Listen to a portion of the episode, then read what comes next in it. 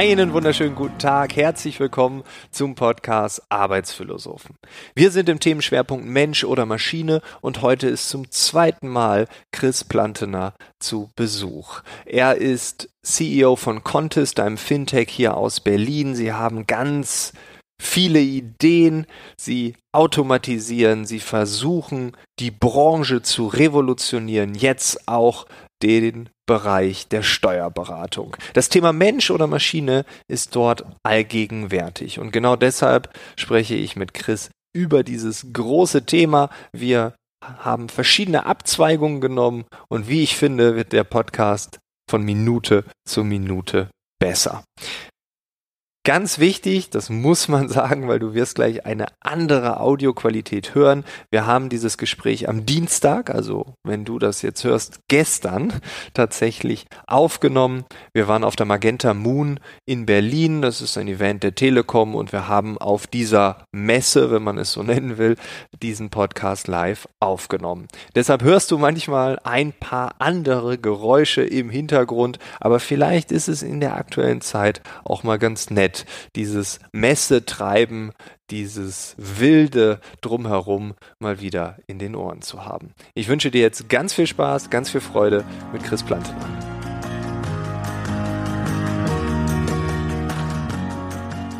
Mensch oder Maschine? Ähm, kommt auf an, in welchem Kontext, würde ich mal sagen. Ähm, wer kann was besser? Ähm, ich würde sagen, heute die Maschine kann schon deutlich mehr, ähm, als wir ihr abverlangen täglich. Ähm, ich, für mich war so das Schlüsselerlebnis, ähm, glaube ich, wenn es um die Frage ging, das selbstfahrende Auto. Ich weiß noch irgendwie 2008, ich glaube, das amerikanische Militär hatte damals ne, so einen Preis, eine Million Dollar ausgerufen, wer kann durch diese Wüste 50 Kilometer fahren. Und es hatte keiner Mensch dran geglaubt, dass ein Auto das alleine könnte. Dann hat es irgendwann einer mal geschafft wie hat das geschafft? Indem das erste Mal, war glaube ich ein deutsches Team von irgendeiner deutschen Uni, das erste Mal KI dann quasi, ähm, Artificial Intelligence, ähm, angesetzt hat und auf einmal äh, fuhr dieses, äh, der, der Wagen dann 50 Kilometer durch die Wüste. Und im nächsten Jahr, im ersten Jahr hat es ein einziges geschafft, im nächsten Jahr waren es dann im Endeffekt ähm, fast alle Teilnehmer, die es geschafft haben. Und wenn du mir heute anschaust, wo wir stehen bei dem Thema, ja. also ist der Wahnsinn. Und das war erst 2008. Also es geht schon echt schnell, finde ich. Ja, also Mensch oder Maschine absolut kontextabhängig? Genau. Okay, und wenn du jetzt den Kontext selbst definieren dürftest, das darfst du hiermit, äh, was kann die Maschine besser als der Mensch? Ähm, ich würde sagen, heutzutage, wir müssen die Frage andersrum stellen. Was kann der Mensch besser als die Maschine? Weil ich glaube, dann ist die Liste kürzer. Okay, ähm, jetzt antworte ich. Nein. Nein, also ähm, ich glaube, was dem Menschen ähm, übrig geblieben ist, ähm, was er definitiv besser kann, ist ähm, Empathie, Emotionen und Kreativität. Das ist, würde ich mal sagen, sind die Kernthemen, die heute noch übrig geblieben sind. Alles andere, was jetzt rein datenbasiert irgendwelche Themen abgearbeitet ist, auch wenn die Maschinen es heute nicht überall macht, einfach weil wir es noch nicht entwickelt haben. Aber ähm, wenn man sich hinsetzt und sie dazu trainiert, es zu tun, kann sie es im Zweifelsfall besser als der Mensch. Okay, Empathie, Emotion, Kreativität. Was ist Empathie, was ist Emotion, was ist Kreativität? Wir brauchen diese Definition. Gut, ähm, das ist jetzt natürlich eine ganz schöne Herausforderung. Ähm, Kreativität, fangen wir mal damit an. Ähm, die, die, Dinge neu und ungewohnt zu kombinieren, würde ich mal sagen. Ja, also ja. Eine, eine, Maschine würde kreativ sein, wenn wir ihr sagen, so und so bist du kreativ, dann würde sie vielleicht nur diese Abfolge hinbekommen, aber der Mensch kann darüber hinaus Zusammenhänge verknüpfen Genau, Synapsen auch, verbinden sich. Auch, auch ja. glaube ich, im Kontext hinaus. Ich meine, ich, ich habe mir das angeschaut, oder man kann sich auch anhören, wenn die Maschine selber komponiert. Das ist schon im Rahmen des Komponierens kreativ. Ja, also es ja. kommt ein, ein tolles äh, Musikstück dabei raus und so. Aber die Maschine würde jetzt vielleicht nicht anfangen, ähm, was weiß ich was, komplett andere Geräuschkulissen, Auto, Motoren, Geräte, irgendwie eine andere Art von Musik zu machen. Ne? Ja. Sie würde immer kreativ in dem Umfeld, in dem wir sie hineingesteckt haben. Das heißt also, das Kombinieren von komplett neuen Dingen, das würde ich im Endeffekt als Kreativität. Auch von Lösungen, ne? wenn wir vor einem Problem stehen, äh, wir kennen die, die, das sind die bekannten Wege, aber mal komplett andersherum zu denken. Das ist für mich Kreativität. Also beim Komponieren die Maschine zweite Bundesliga, aber Champions League würde nicht gehen. Genau, genau. Okay, okay, ja. Ähm, dann Empathie, ähm, sich quasi äh, in andere hineinzuversetzen, generell. Ne? Ich glaube, das würde ich der Maschine generell komplett abstreiten. Äh, ja. Weil sich in den Menschen hineinzuversetzen, kann wahrscheinlich interpretieren, sie kann auch lernen. Ich sehe deinen Gesichtsausdruck, der sieht traurig aus, aus, dann fühlst du das, dann tust du dies und jenes. Ja. Aber da dann wirklich ähm, mehr als nur den, den Gesichtsausdruck ähm, zu interpretieren, das würde ich der Maschine auch Das fällt mir aber manchmal auch schwer.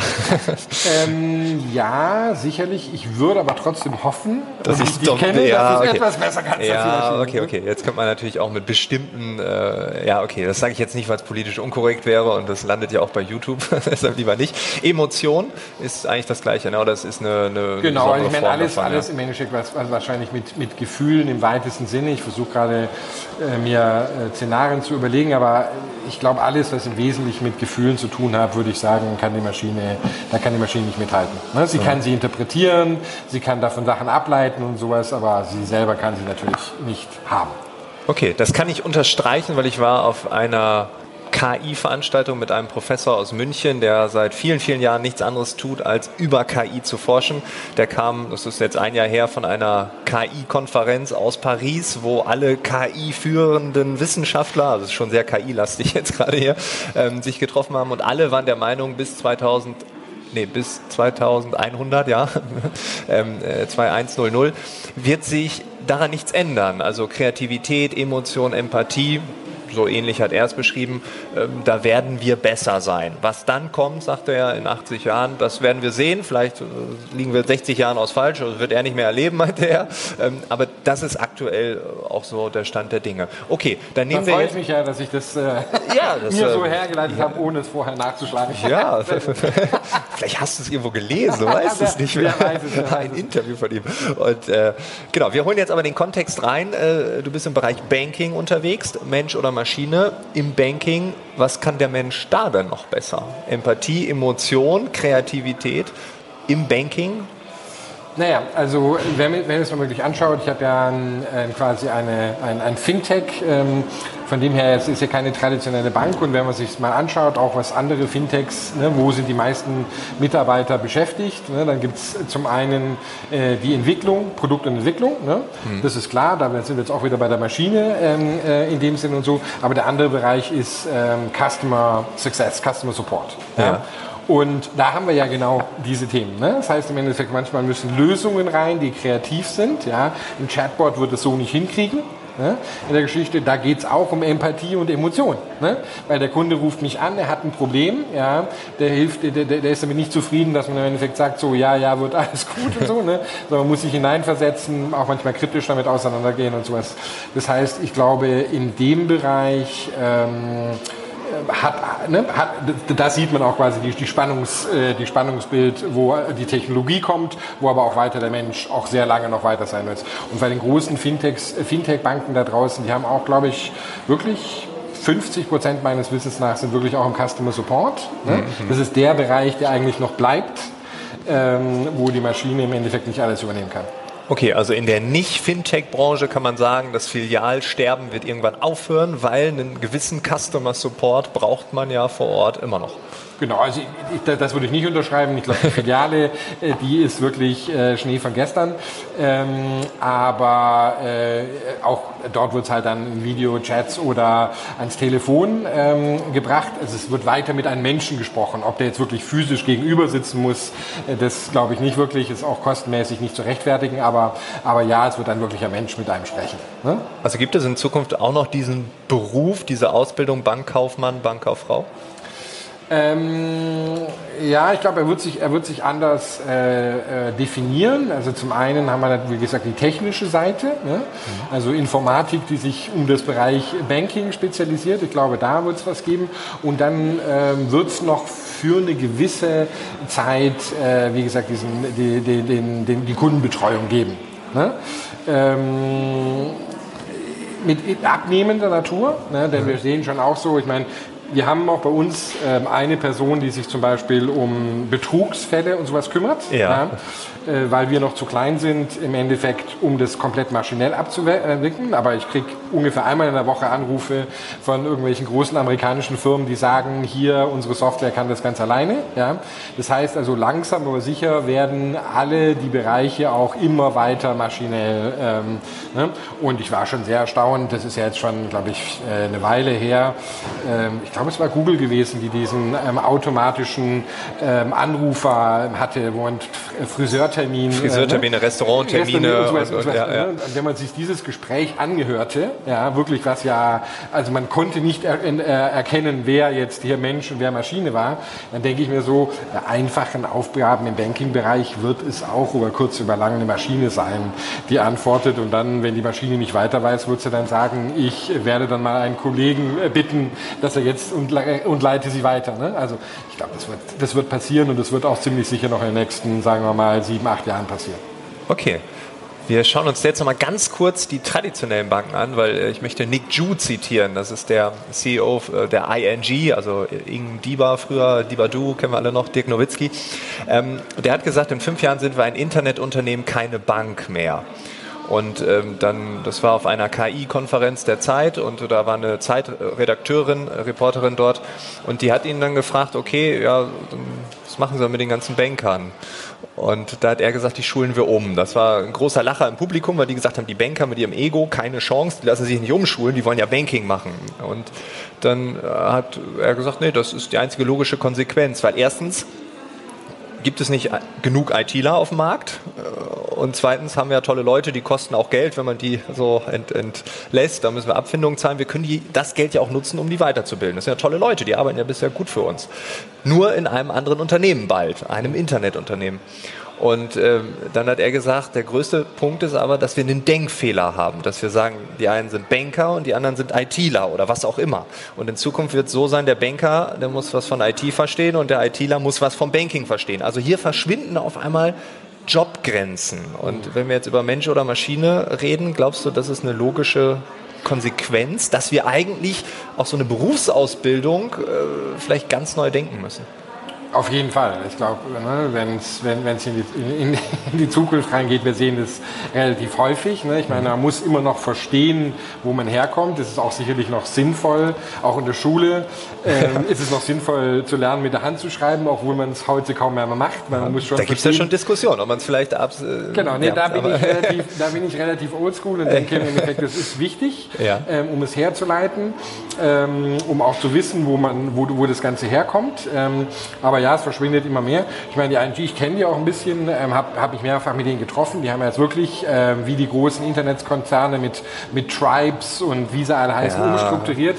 Äh, ist ja Agilität schon, pur. Genau, ist schon der, schon der Wahnsinn.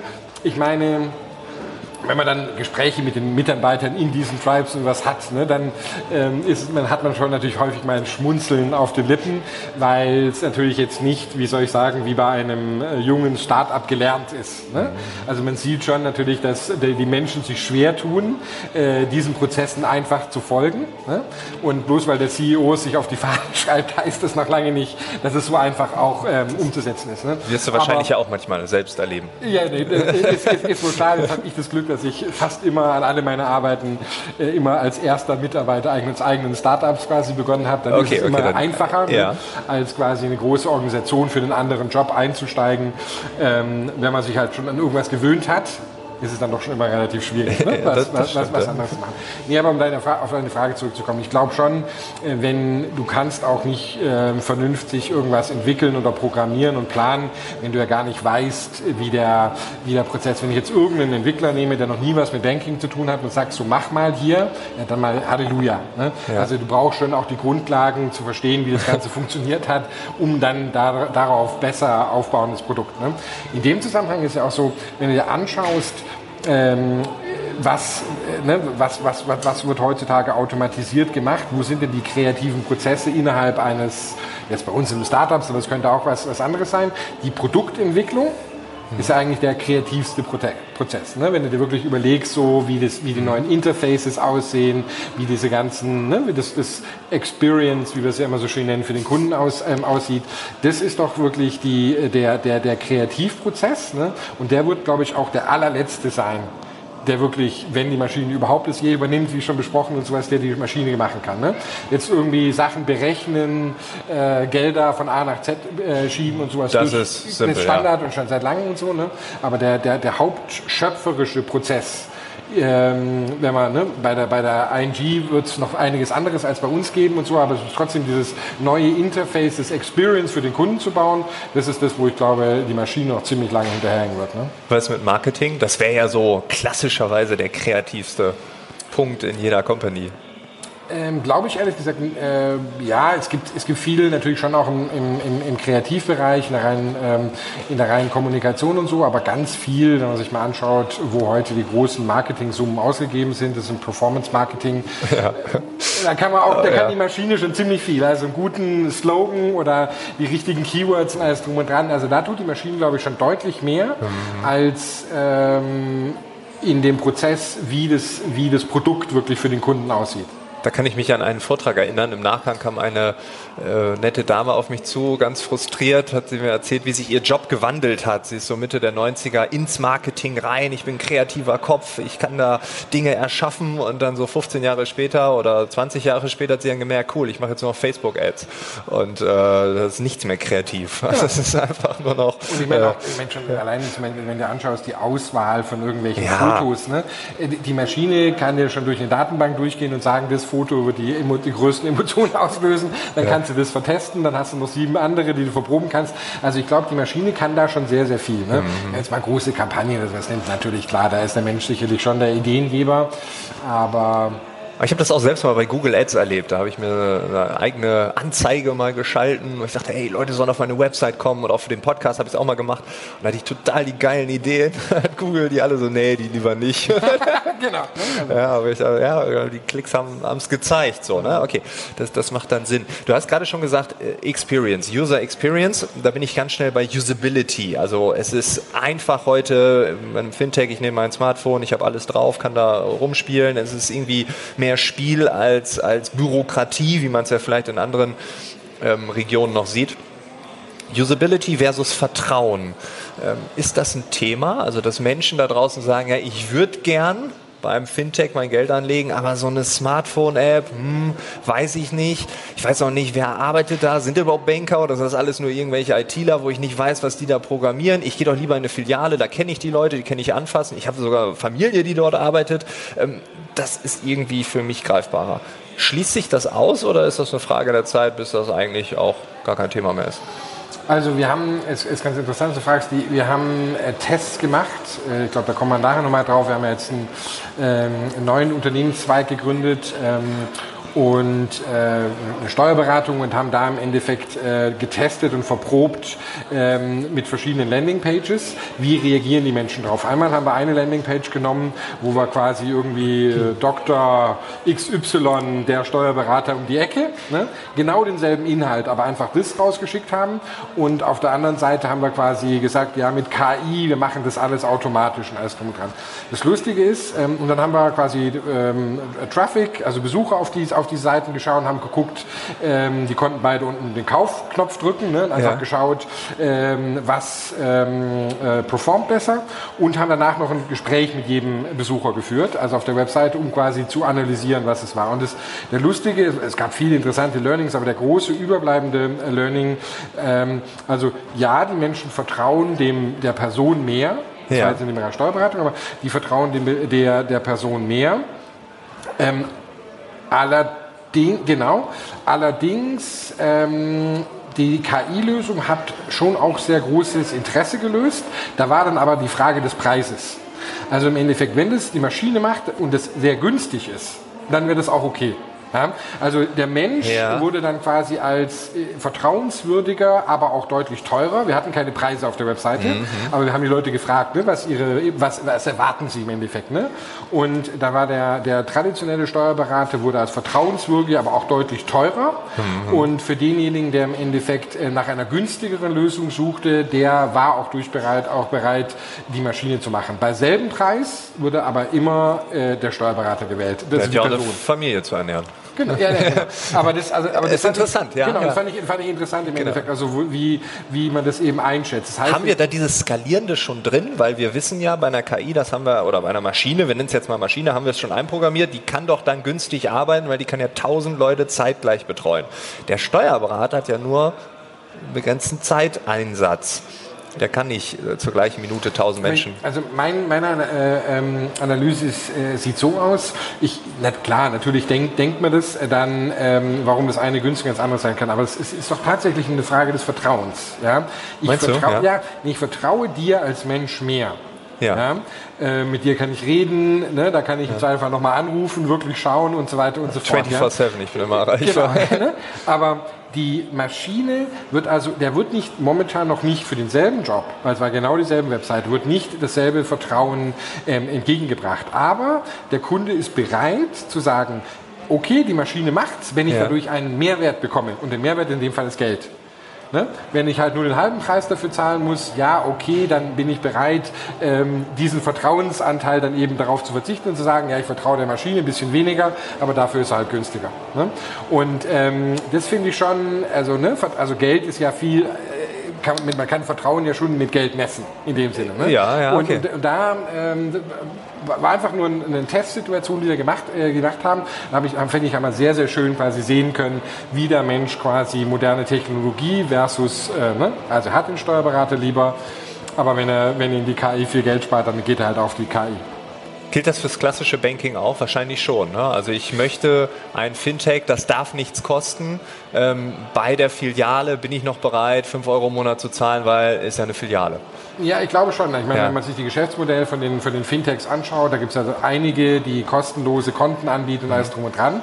Also ja, ne, es ist schon auch eine gewisse ähm, ähm, Druck auf dem Markt zu sagen, mal, wenn man mit einer neuen Lösung kommt, dann bitte billiger. Ne? Ganz stark in Deutschland so, wenn man sich anschaut, zum Beispiel in Frankreich sieht die Welt sehr anders aus, aber, aber ähm, in Deutschland ist ja hier Geiz ist geil, ja, haben wir halt so eine Ja. Kultur, ist, ist in dem ähm, äh, Bereich deutlich ähm, kräftiger ausgewirkt. Aber weil du vorher, äh, die, die, deine Ursprungsfrage war ja das Vertrauen. Wenn du ein Fintech gegenüber einer Bank stellst, ja, hat man natürlich einen Vertrauensunterschied, aber nicht aufgrund der Tatsache der Technologie, glaube ich, sondern einfach aufgrund der Tatsache, dass irgendwie eine alte traditionelle Bank Milliarden äh, bewegt und in der Bilanzsumme hat und ein Fintech äh, dementsprechend nicht. Ja, genau. Also das ist eher diese Geschichte. Wenn man sich mal anschaut, und das finde ich vielleicht interessantere Frage, wenn man sich anschaut, ähm, die GAFAs, also Google, Amazon, äh, Facebook und so fort. Ne? Ähm, ich glaube, das Vertrauen in die, ja, jetzt mal Datenschutzgeschichten beiseite, aber nur generell ne, als, als Unternehmen, ähm, ist deutlich höher als in die meisten deutschen Banken. Ne? Ich meine, Banken haben den schlechtesten Ruf auf Gottes Erden, ähm, äh, gerade in Deutschland. Und da sieht man, äh, was, was Leute Amazon und, und, und Google anvertrauen, auch an Daten. Also da ist das Vertrauen eigentlich höher. Das, deswegen würde ich sagen, ähm, Technologie ist nicht per se das, was Menschen nicht vertrauen oder, oder, oder doch vertrauen. Ne? Und im Verbreiten von Startups liegt es einfach daran, wer hat die größere Geldbörse. Nicht die Technologie, die hier den Ausschlag geben ist. Ne? Okay, das ist spannend. Ich würde auch sagen, Facebook und Co. vertrauen wir, weil wir es ja einfach permanent nutzen. Ich glaube, das Vertrauen steigt natürlich mit jedem Erfahrungswert. Und wenn ich äh, 28 Mal am Tag bei Facebook bin, dann äh, war ich wahrscheinlich in einer Woche öfter dort als jemals in einer Bank. Äh, also ich glaube, Berührungspunkte, positive, es ist nichts passiert, ich habe ein positives Gefühl, es ist was Tolles passiert, zeugen ja von Vertrauen, oder nicht? Ja, ich, ich denke schon. Ich meine, jetzt sind die Großen auch oft in der Kritik wegen, wie gesagt, Ja. ihrer Geschäftspraktiken und Datensammlerei und weiß der Teufel was und so. Ähm, Banken sind jetzt wegen ihrer Spekulationen und der Finanzkrise und Ähnlichem. Ne? Also beide haben ihr Päckchen zu tragen. Aber ich glaube, wenn man das mal wegrechnet, ne? ja, das, der, der, klar, du hast eine höhere Berührung, das stimmt schon, im, im, im täglichen, äh, im täglichen Umgang. Aber selbst ein Amazon, ja, da bin ich bin, bin eigentlich fasziniert von Amazon. Ich sehe auch das große Problem, was es äh, mit uns macht. Aber ähm, ich meine, ähm, ich fast, tu fast meine gesamten Einkäufe bei, bei, bei Amazon machen. Da bin ich jetzt auch nicht ähm, häufiger in der Amazon App oder sowas als bei meiner Bank. Ja, tatsächlich checken die Leute ja irgendwie, gerade Geschäftskunden, irgendwie drei, vier Mal am Tag ihre Banking-App. Ja, ja, ja es, okay. ist, es, ist, recht erstaunlich, wie häufig der... Jetzt gucken, ob man noch solvent ist, oder? ich, ich, weiß es auch nicht, aber wir haben ja, ja. User-Statistiken, es ist recht, äh, okay. äh, es ist recht intensiv, äh, wie man anscheinend auf das Geld wartet oder was auch immer. Aber... Äh, nichtsdestotrotz ähm, das Vertrauen, was, man, was wir Amazon gegenüber bringen, auch wenn wir nicht so häufig damit ähm, äh, in Berührung haben, also ich würde definitiv, jetzt ich spreche nur für mich persönlich, ähm, Amazon neigt mehr Vertrauen ähm, als den meisten deutschen Banken. Als was? Den meisten deutschen Banken. Ja, bin ich bei dir. Können wir uns jetzt beide fragen, warum? Ne? Weil ja. wir wissen auch, äh, es ist nicht immer so einfach bei Amazon da hinten. Ne? Du hast eben schon mal gesprochen über Empathie, über Emotionen, über Kreativität. Ähm, es gibt diesen ehemaligen Vice President von Google, den Herrn Truhn aus dem Silicon Valley, der ganz viel in KI investiert, Milliardär ist, wahrscheinlich auch ein Vorbild von dir irgendwie auf eine gewisse Art und Weise, ähm, ohne dass ich jetzt sagen will, dass er monetär dann Vorbild sein soll. ähm, der hat gesagt, dass die KI äh, unsere Arbeitswelt verändern wird, aber nur in den nicht kreativen Bereichen. Und er hat gesagt, er findet repetitive Arbeit demütigend, auch wenn sie hochbezahlt ist, wie bei Dermatologen. Und in Zukunft werden wir uns immer mehr um diese kreativen Tätigkeiten kümmern können.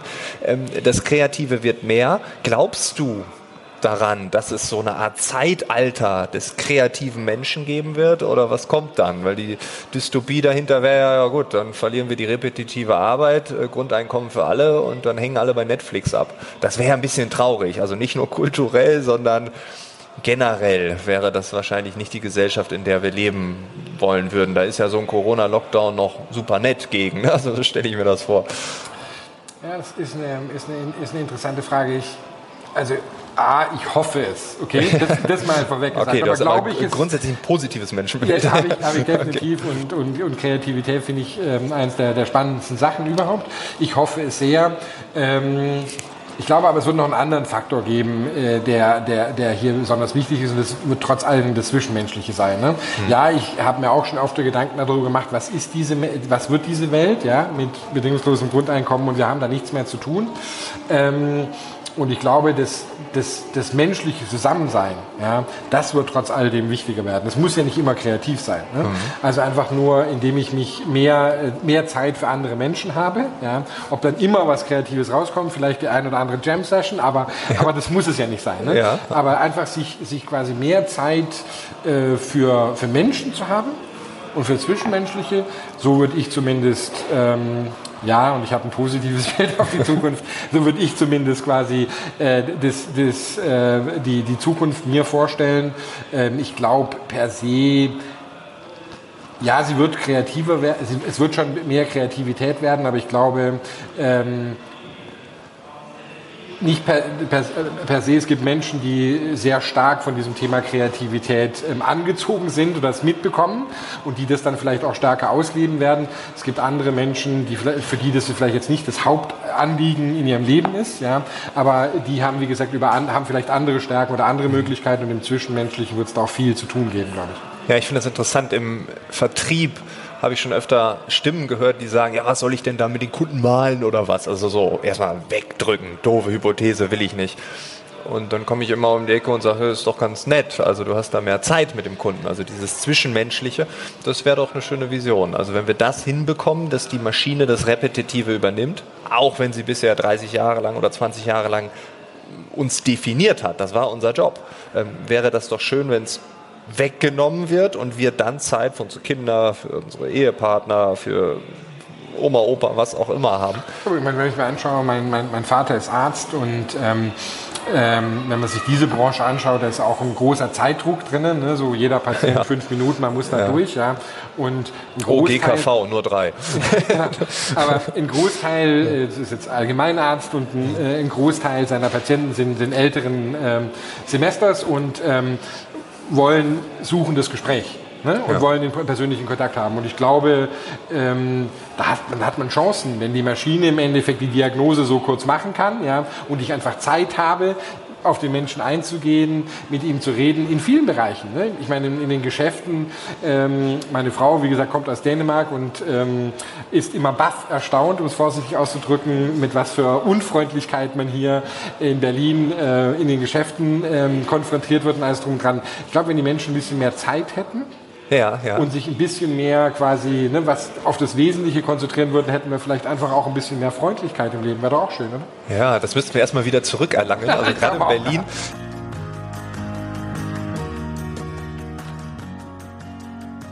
Im nächsten Abschnitt sprechen wir über das Thema Steuerberatung. Wir haben ein bisschen rausgeschnitten, einfach um den Podcast ein bisschen zu kürzen, um ihn spannend zu halten. Aber damit du den Kontext verstehst, jetzt geht es um das Thema Steuerberatung.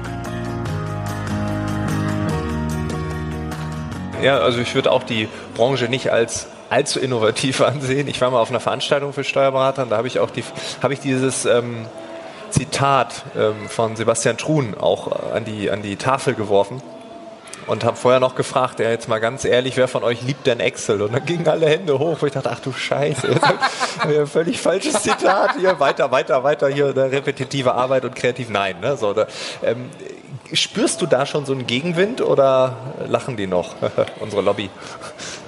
Naja, also man, man, spürt schon, man spürt schon einen, einen Gegenwind.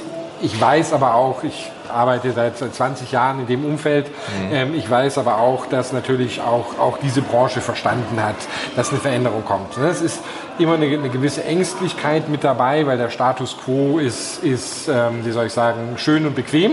Ne? Und wir machen ja sehr viel Geld damit. Mhm. Ähm, von dem her ist es schon auch so.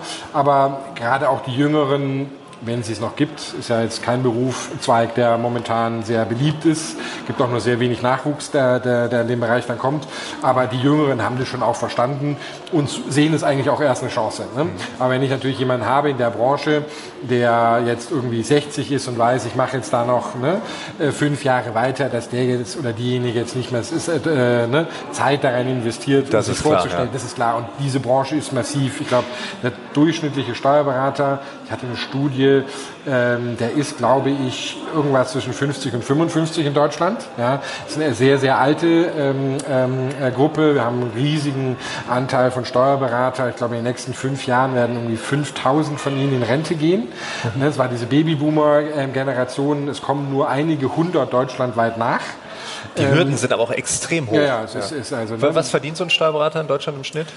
Ähm, weiß ich tatsächlich nicht. Äh, schwer zu sagen. Irgendwas, würde ich mal schätzen, so um die, um die plus minus 8000 ähm, Euro. Ich meine, da gibt es dann welche, die deutlich mehr verdienen und auch welche, die ein bisschen weniger. Aber das würde ich mal so, so äh, rund, roundabout schätzen. Ne? Ja, ich habe letzte Woche noch 240 die Stunde gezahlt. Ja, das, äh, ich mein, aber, das, aber die, äh, ich meine, durchschnittlicher Steuerberater in Deutschland, es gibt irgendwie 60 bis 80.000, hat 175 Mandanten. Ne? Das ist ja eine extremst kleinteilige ja, Industrie. Stimmt, stimmt, stimmt.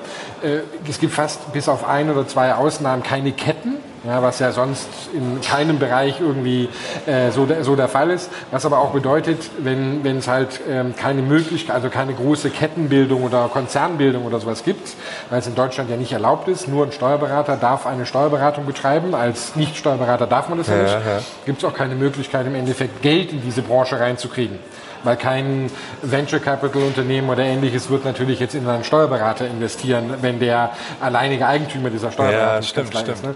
Das heißt, per se ist dieses ganze System äh, so strukturiert, dass es ähm, äh, nicht möglich oder dass Innovation extrem schwierig ist.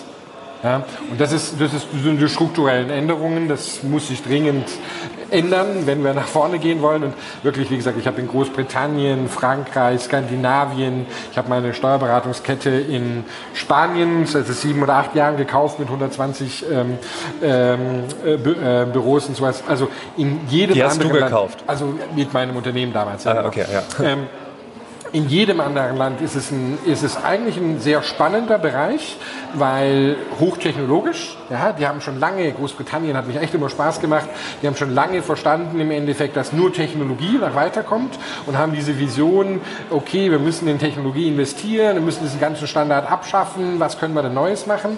Nur in Deutschland bin ich halt häufig äh, damit konfrontiert, dass dieser Status quo so gerne aufrechterhalten wird. Ne? Ja. Das müssen wir dringend ändern.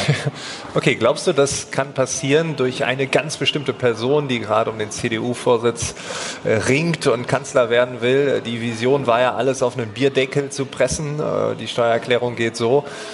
Glaubst du, das könnte in diesem Land nochmal passieren und wenn dann nur durch Druck der EU wahrscheinlich, ne? durch der Kommission. Ja, also ich glaube schon. Also ich meine, ich, ich werde jetzt meine ähm, äh, politische Statement hier nicht, outen, nicht, nicht politisch outen, aber ähm, diesem gesagten Herrn, diese Idee von ihm äh, fand ich immer sehr charmant, muss ich gestehen, ja. aber das war dann auch wahrscheinlich die einzige.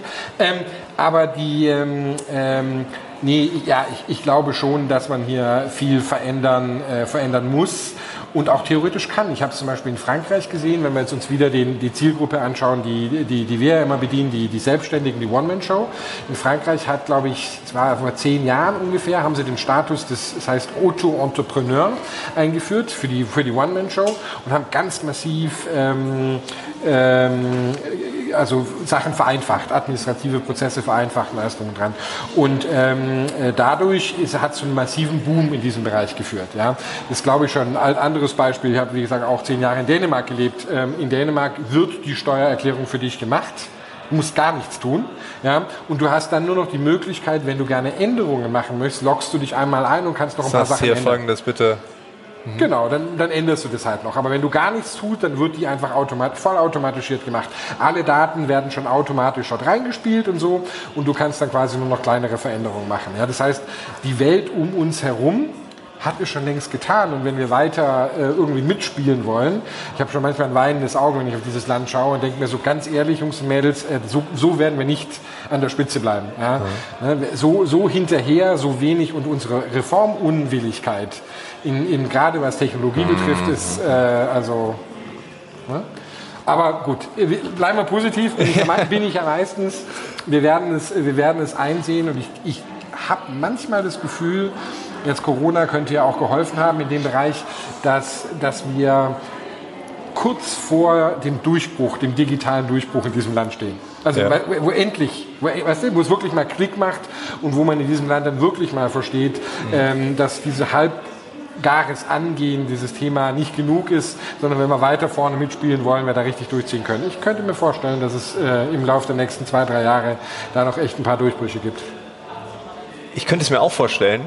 Ich war sogar der felsenfesten Überzeugung. Ich habe im Mai entschieden, alle Vorträge, alle Ideen, alle Skizzen, die ich angefertigt habe, wegzuwerfen so auf eine externe Festplatte gepackt, weil manchmal bei einigen Unternehmen mehrfach und da habe ich schon fünf Vorträge gehalten. Wäre gut zu wissen, was ich da schon mal erzählt habe. Ne? Also will ja auch dieses Buch dann dort vor Ort weiterschreiben. Ich habe alles weggeworfen und nach den ersten Live-Auftritten wieder ähm, habe ich im September gesagt, okay, ich kann sehr viel davon wieder rauskramen. Ja, wir benutzen jetzt Zoom. Ja, alle führen jetzt flächendeckend irgendwelche Cloud-Systeme und, und Collaboration-Tools ein eine Sache ist mir in den Gesprächen oder auch in dem Dialog während des Vortrags oder auch danach in den Gesprächen beim Kaffee oder Wein aufgefallen, dass das Denken darüber noch nicht mitgekommen ist. Also in vielen Gesprächen habe ich gedacht, krass, also ja, wir nutzen das jetzt, aber eigentlich wollen wir das gar nicht. Das fand ich schockierend. Also ich finde es gut, dass du das denkst. Ich habe das sogar gewusst bis Anfang September. Und dann kam so dieser Prozess, der, ach du meine Güte, die, die sind noch nicht da. Die nutzen das jetzt, aber irgendwie denken wir noch ganz anders darüber. Im letzten Abschnitt unseres Gespräches geht es um die Zukunft unseres Landes. Es geht um den Vergleich mit Dänemark und was Chris seinen Kindern empfiehlt. Aber nichtsdestotrotz ähm, langsam aber sicher, ich, ich, ich sehe das auch, ähm, ähm, weil ich damit häufig in Berührung komme, ja, es ist ein großer Neid da, trotz alledem. Es ist nicht ein Neid im negativen Sinne, sondern auch so eine Bewunderung. Ne? So, ja. wow, die kriegen das hin, wenn ich dann über, über gewisse Sachen rede und sowas, ja. Und irgendwann, glaube ich mal, ja, das ist so wie wenn die kleinen Geschwister auf die Großen blicken. Irgendwann mal sagst du, das kann ich jetzt auch. Ja? Und ganz ehrlich, ich bin jetzt auch nicht dümmer. Ja? Und ich glaube, das wird es sein. Es wird, es wird dann dieser Impuls kommen, dass wir einfach sagen, weil wenn wir uns mal hinsetzen ja, und Sachen machen in Deutschland. Ja, ich habe jetzt gerade über den Impfstoff von Corona, ja auch viel KI im Spiel ja, ist. Ja. Ne? Dann sind wir ja ganz weit vorne. Zwei der Unternehmen, ja, die jetzt von den acht äh, haben, im Wesentlichen hier unseren Stützpunkt. Ne? Also ich glaube, wenn wir es mal begriffen haben, dann sind wir auch relativ gut in diesem Land hier, mhm. wirklich Gas zu geben und durchzuziehen. Es muss einfach mal Klick gemacht haben. Und das hoffe ich halt, dass es im Laufe der nächsten zwei, drei Jahre einfach mal passiert. Ich möchte eher auf den Punkt äh freue mich, wenn es so wird. Ich möchte aber gerne noch auf den Punkt drauf, dass äh, viele Steuerberater demnächst in Rente gehen. Äh, Max Planck hat mal gesagt, dass sich eine wissenschaftliche Wahrheit nicht in der Weise durchsetzt, dass äh, äh eine alte Generation jetzt bekehrt wird, sondern äh, dass die einfach aussterben und eine neue Generation äh, mit diesem Drive, mit diesem Klick heranwächst und das dann weiterträgt. Also ich will gar nicht dieses Generationenthema offen machen, aber ähm, du fingst so negativ an. dann, dann, musste ich darauf einsteigen. Ähm, aber das ist, äh, glaube ich, äh, ich habe gedacht, das geht schneller. Und äh, ich hoffe natürlich, dass es jetzt dieses, diesen Klick gibt, aber ich bin nicht mehr so überzeugt wie vorher. Ja? Nee, also bei, ja. bei den Alten wird es den Klick auch gar nicht geben, aber es ist auch nicht Nein. notwendig. Nee, es ist, also genau, es ist, genau. es ist alles okay. Es ist ja auch nicht gut oder schlecht, es ist einfach ist okay. Genau, ist, ja, ich würde genauso agieren, wenn ich das echt ich auch, wäre. Ja. Ich auch. Also ich, ich glaube auch, das ist total in Ordnung und wie gesagt, die, die Neuen kommen, äh, kommen nach. Aber im, äh, das Interessante im, im Steuerberatermarkt, wenn ich auf die Frage eingehe, ist, es kommt ja nicht genug Neues nach. Ja. ja. das heißt, schon rein strukturell gesehen brauchen, ja, ähm, brauchen wir die Technologie, weil sonst werden in fünf Jahren ziemlich viele Selbstständige auf der Straße stehen und gar nicht wissen, äh, wer ihnen denn die Steuerberatung macht.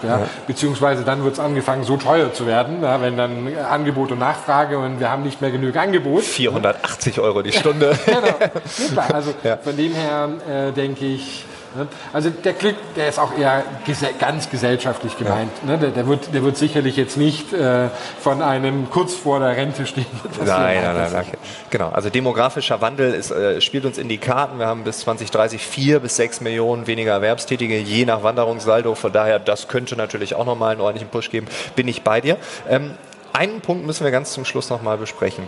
Du bist Unternehmer, du möchtest eine Branche, ganz böse gesagt, zerstören oder revolutionieren oder retten, weil wir brauchen ja weiterhin eine Steuerberatung. Danke fürs ähm, Letztere. Ja. Ja, ja. wir müssen doch irgendwie positiv herausgehen. Ähm, macht das was mit dir? Kriegst du manchmal diesen Vorwurf oder dass Leute ankommen und sagen, ey, kannst du doch nicht machen, da werden Leute arbeitslos, die ganzen Banker. Das sind dann oft halt Sparkassenmenschen irgendwo auf dem Ländle, ne, die dann einfach ganz normal ihren Job machen, ähm, die werden jetzt arbeitslos, weil ihr die Kunden abzieht. Ähm, kriegst du diese Argumente manchmal? Lässt du sie zu? Lässt du sie rein? Und was macht das mit dir? Am einfachsten wäre es jetzt, wenn du sagst, nein, kriege ich nicht. Ja, also, Habe ich auch noch nie drüber nachgedacht. Ende. Also das, das jetzt äh, letzteres nicht. Ähm, wahnsinnig häufig ähm, äh, bekomme ich sie momentan noch nicht, auch weil, glaube ich, die Branche an sich noch nicht wirklich sich Sorgen macht. Ja? ja. Dafür sind wir noch zu am Anfang. Ne? Aber wie du also Banking sagst, und Steuerberatung oder, oder? Ja, also Banking, im Banking-Bereich haben wir es deutlich häufiger, glaube ich. Okay, also okay. Da, da, ist die Technologie natürlich viel, viel weiter. Ne? Da sind wir schon im ganz anderen Prozess drin. Der ein oder andere Banker, also Filialsterben und alles drum und dran, ja. da macht man sich schon Sorgen. Und das sieht man ja auch schon. Also genau. man kann es greifen, genau. man kennt Aber jemanden. Da sind wir auch 30 Jahre voraus. Ne? Was, was jetzt die, also es wird zwar nicht in der Steuerberatung wird es nicht 30 Jahre brauchen, aber okay. die Banking-Branche hat ja schon vor 30 Jahren, sagen wir mal, angefangen, diesen, diesen Trend, die Filialen, glaube ich, in den 90er Jahren, da war ich, glaube ich, noch in der Schule, äh, da, da wurde das Wort Filialsterben kam, glaube ich, schon auf. Ne? Also, ich weiß nicht ganz genau, aber es ist ja schon, es ist schon seit einer, seit, seit einer ganzen Weile so. Ich glaube, ähm, der gesellschaftliche Nutzen von Technologien, das streite ich häufig, gerne mit meiner Mutter. Aber der gesellschaftliche Nutzen von Technologie überwiegt ähm, der, den, dem Schaden, den, äh, den, es anrichtet. Ja? Mhm. ja, der ein oder andere verliert seinen Job vielleicht, wobei, du hast ja vorher selber gesagt, bei ING, ja, ich glaube schon auch die Unternehmen versuchen, Auf dagegen Fall, zu stehen, ja. zumal sie es ja auch müssen, weil sie, der, der Pool an, an Mitarbeitern ist endlich. Ja. ja. Also ich kann das ja auch gar nicht. Und der wird immer endlicher, weil genau, wir immer weniger, genau. Also von dem her glaube ich, das, ähm, glaub ich das, äh, dass das nicht so ist, aber der gesellschaftliche Nutzen, ähm, der ist so viel stärker. Ja. Wenn ich mir jetzt, wie gesagt, meine Zielgruppe, die Selbstständigen anschaue, ja, die wirklich oftmals extremst behandelt werden, finde ich, von der Gesellschaft. Ja, jetzt nicht gerade äh, ne, der rote Teppich ausgebreitet wird für ja. sie und so. Ähm, da denke ich schon auf jeden Fall, da ist ein massiver Nutzen, ja, der dann auch wieder in Produktivität für die Gesellschaft zurückfließt. Ja, das heißt, eine Gruppe wird für eine Gruppe ändert sich was, für eine andere Gruppe ändert sich auch was, aber eben halt auch zum Positiven. Ne? Mhm. Es ist ja kein Selbstzweck, dass ich irgendwie versuche, jetzt in der Steuerberatung was zu ändern, sondern es geht ja um die Kunden, damit sie dort eben ein besseres Experience bekommen als vorher. Ja? Mhm. Und dadurch entsteht auch ein extremer Nutzen auf der anderen Seite. Was ist mit den Menschen, die richtig Angst davor haben, was die Maschine mit uns macht? Also die jetzt dein Argument hören, das aber egal ob intellektuell oder aus Angstgründen oder warum auch immer, nicht nachvollziehen können. Was ist mit denen? Ich meine, Angst ist immer ein, ganz schlechter Ratgeber, aber das hilft jetzt demjenigen, der das hört, auch nicht. Ne? Aber das kennen wir in allen Situationen ne? Äh, des, des ja. Lebens. Wir wissen im Endeffekt, dass wenn wir auf was äh, mit Angst reagieren, dann äh, wird nämlich das, was wir am Anfang unseres Gesprächs hatten, nämlich die Kreativität blockiert. Zack, weg. Genau, das geht ja. nicht. Ne? Ja. Das heißt, ähm, ich würde immer sagen, ähm, ähm, Angst ist ein, ist, ist, ist ein, ein schlechter Ratgeber. Having said that, ich, bin, ich sehe durchaus auch die andere Seite. Empathie hatten wir auch vorher drüber. Ich sehe durchaus auch die andere Seite, ähm, weil natürlich nicht aller Fortschritt per se ähm, immer nur positiv ist. Ja, man muss auch, glaube ich, also ich bin jemand, der extremst äh, fortschrittsverliebt ist ja, und es auch immer sehr, sehr über, überspitzt sieht.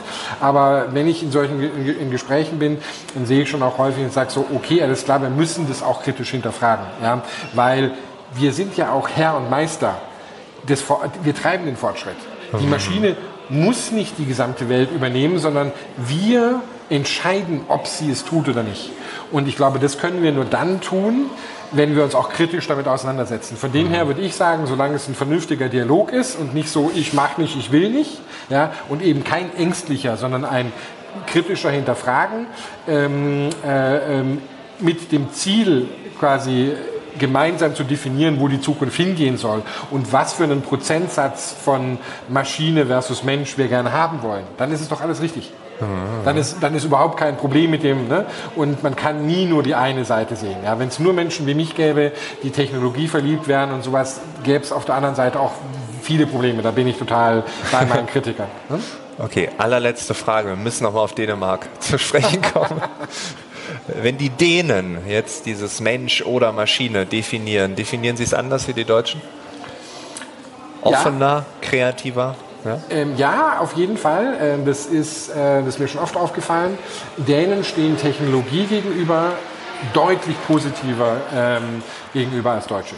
Also wir sehen das Glas eher halb leer und die Dänen definitiv halb voll. Ja, äh, so haben wir deutlich größere Fortschritte, auch im öffentlichen Sektor. Auch dort wird viel, äh, geht viel schief, wenn es um IT geht. Großprojekte, elektronische hier Krankenkassenkarten und all diese ganzen Geschichten. Da gibt es auch Skandale und dies und jenes. Aber generell ähm, wenn ich das mal so verallgemeinern darf und sowas, ist der, äh, geht, geht, der Däne ähm, hin und sieht erstmal eine Chance in der Technologie und sagt, oh, das können wir automatisieren, richtig cool, da muss ich dann nicht mehr irgendwie hier und da machen und das funktioniert dann automatisch doch viel cooler. Ne? Und ähm, das äh, ist, passiert mir in Deutschland sehr selten. Ne? Also da ist definitiv ein Unterschied. Okay, und jetzt die wirklich allerletzte Frage. Du hast mehrere Kinder, wie viele an der Zahl? Vier. Vier, genau. Ich habe es hier getippt mit meinen Fingern. War mir nicht ganz sicher. Wenn die jetzt ins Berufsleben starten, wirst du wahrscheinlich allen sagen, werdet Gründer und Gründerinnen. So. Wenn sie aber sagen, nee, wollen wir nicht. Wir wollen eine Berufsausbildung machen, wir wollen was studieren und wir wollen erstmal starten. Ne? Bevor wir mit dir ein Unternehmen gründen, wollen wir erstmal starten. Wir wollen eigene Erfahrungen sammeln, ein Fundament aufbauen. Was würdest du denen empfehlen, was sie lernen sollen, wie sie lernen sollen, welche Fähigkeiten, sie vielleicht jetzt bräuchten. Nehmen wir an, die werden nächstes Jahr alle 18, 19, 20, 21.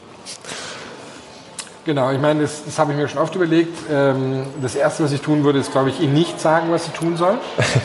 äh, denn wir haben ja bei unseren Eltern gesehen, was sie uns geraten haben, hat oftmals, wenn sie uns was geraten haben, ähm, hat oftmals nicht da richtig hergeführt. Aber das ist glaube, doch gut. Mit dieser Erkenntnis könntest du ja ganz viele falsche Finden legen, aber du sagst bitte nicht das, dann wir, werde das, dann machen die genau das Gegenteil. Genau, also, ich, also die, die, allein schon die Verantwortung zu haben, ja, ähm, was sie dann wirklich tun würden. Ich meine, wenn man sich heute anschaut, unsere Eltern haben auch zu uns gesagt, werdet Akademiker. Ähm, wenn ich mir gerade den Handwerkermangel anschaue, dann denke ich mir so, hm, ja. hätten sie vielleicht lieber einfach mal nichts gesagt an der Stelle. Meine Eltern haben mir den Bankkaufmann empfohlen. Ja, uh, ja, ja. ja, bin mir nicht sicher, ob das so klug war. Ähm, nee, also generell, ich glaube, wir können als Generation überhaupt nicht äh, sehr, sehr, sehr viel ähm, dazu beitragen. Die, die pri primären Skills haben wir ja vorher schon besprochen. Ne? Also ich mhm. würde definitiv sagen, überleg dir was, eher was Kreatives, weil das mhm. wird langfristig ähm, sein. Überleg dir irgendwas mit Menschen. Ja, ja. Das wird auch wahrscheinlich ähm, eher das, das Richtige sein. Aber das Letzte, hier noch.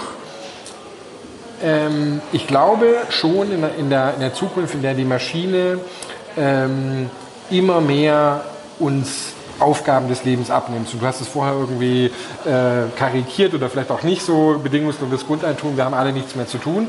Ich glaube, wir werden eine große Herausforderung bekommen und das ist deutlich stärker, als wir es heute schon haben und das wird die Frage nach dem Sinn sein.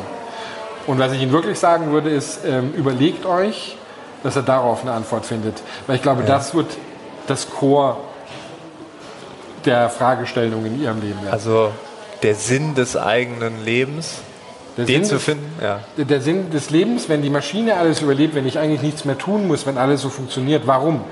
Bis jetzt war der Sinn durch Arbeit definiert. Ja. Wenn die Arbeit nicht mehr sein muss und wegfällt, ja, was ist dann der Sinn? Darauf, glaube ich, muss man dann eine Antwort geben können. Was macht man dann mit diesen ganzen Seriengründern? Mal gucken, in was wir, für, äh, in was wir äh, Sinn finden, aber ich meine, äh, wir sind ja auch trotz allem Sinn getrieben. Ja, aber wenn man nicht mehr arbeiten muss? Ich glaube nicht, ähm, dass die Maschine, aber das habe ich mir auch schon mal in einem anderen Podcast überlegt, ich glaube nicht, dass die Maschine ähm, selbst gründen wird, weil genau das Gründen von Unternehmen ähm, bedeutet, ungewöhnliche Dinge miteinander zu kombinieren. Und das ja. wird die Maschine bis ziemlich lange nicht können. Okay, also brauchst du dir den wahren Sinn des Lebens hinter der Arbeit gar nicht überlegen. Ich werde vielleicht noch eher darum kommen, aber ich glaube in unserer Generationen, wenn ich es mir auch bei unseren Mitarbeitern anschaue, es ist ja schon eine immer stärker aufkeimende Frage. Aber ich glaube, unsere Kinder, und darauf zielt ja deine ursprüngliche Frage ab, werden damit so krass konfrontiert werden, wie wir es noch gar nicht heute sind. Weil wir eben noch, wie gesagt, ja, im Alten gefangen sind und es noch nicht äh, in derselben Art und Weise brauchen werden wie sie. Ich merke auch schon, dass diese Frage mich teilweise überfordert. Obwohl ich sie schon oft gestellt habe und mich intensivst damit beschäftige, also immer wieder, wiederkehrend, in einer Detailtiefe, wo ich behaupten wir, das machen sehr, sehr viele nicht. Wird nicht einfacher. Nee, aber es ist wahrscheinlich auch keine Frage, ähm, wo es eines Tages mal Klick macht und die hat die Antwort. Man kann sich da langsam dran herantasten. Ja. Ähm, und ich glaube, also zumindest geht es mir so, in manchen Tagen habe ich das Gefühl, ich habe da, ich habe das alles unter Kontrolle und alle meine Kästchen sind, ne? Und am nächsten Tag wachst du auf und denkst dir so, ganz ehrlich, whatever you just decided yesterday, Weg. Wir müssen wieder von vorne anfangen. Ne? Also dieses ständige Hinterfragen, aber das ist halt auch Teil, das kann auch wahrscheinlich nur der Mensch. Damit schließen wir. Chris, vielen Dank. Ich danke dir. Für diese intensive Stunde. Wir haben eine fast Punktlandung gelandet. 58 Minuten. Danke, dass du hier warst. Ich danke dir. Sehr schön. Ciao. Ciao. Das war das Gespräch mit Chris Plantener. Ich hoffe, das Gespräch hat dir gefallen. Trotz der Umgebungsgeräusche bist du bis zum Schluss dabei geblieben. Wir machen in der nächsten Woche weiter zum Thema Mensch oder Maschine. Wenn du Anregungen hast oder vielleicht sogar ganz konkrete Vorschläge, mit wem ich sprechen sollte, müsste, dann sag mir bitte Bescheid. Schreib mir einfach eine Nachricht bei LinkedIn oder eine E-Mail und ich habe noch ein oder zwei Slots in diesem Themenschwerpunkt frei. Ansonsten hören wir uns einfach nächsten Mittwoch wieder. Bis dahin, alles Gute. Ciao.